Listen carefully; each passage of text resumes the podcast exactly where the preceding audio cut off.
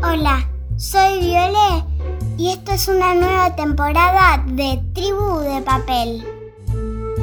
Si tenés el libro, agárralo que vamos a empezar a leer.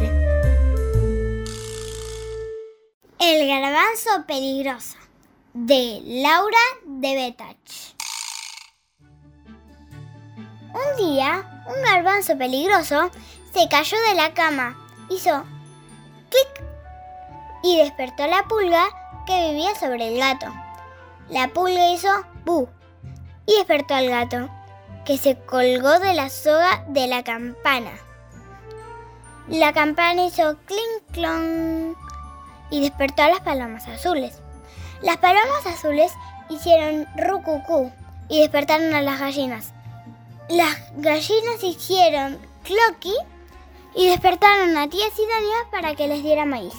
Tía Sidonia hizo y despertó al ratón que duerme en su zapato y el ratón tropezó con un garbanzo peligroso que estaba debajo de la cama. Dijo el ratón y salió volando a contar a todos que debajo de la cama había un garbanzo peligroso que seguramente estaba por explotar como una bomba. La pulga del gato, el gato, las palomas, las gallinas y tía Sidonia salieron corriendo de la casa y se sentaron en la vereda enfrente para esperar que el garbanzo peligroso hiciera boom. Pero el garbanzo se había dormido debajo de la cama con un ceño chiquito y redondo. Como tía Sidonia estaba cansada de esperar, tapándose los oídos, tomó una jaula y una escoba y valientemente fue a cazar al garbanzo peligroso y lo cazó y lo encerró en la jaula. Un garbanzo peligroso debe ser enterrado, dijo el gato. Cavó apuradísimo un pocito y allí fue a parar el garbanzo.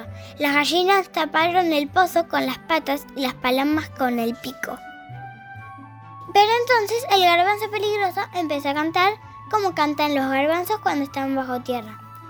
Y cantando se puso a brotar y a crecer. Llenó el patio de hojitas, de ramas que parecían serpentinas, de flores y de vainas llenas de garbanzos peligrosos y redondos, redondos, que ahora sirven a los chicos para contar en la escuela y para jugar a las bolitas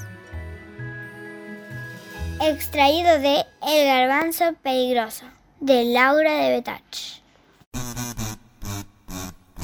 Tribu de papel. Locución Violeta. Edición Pero Álvarez Tomasi. Hasta la próxima.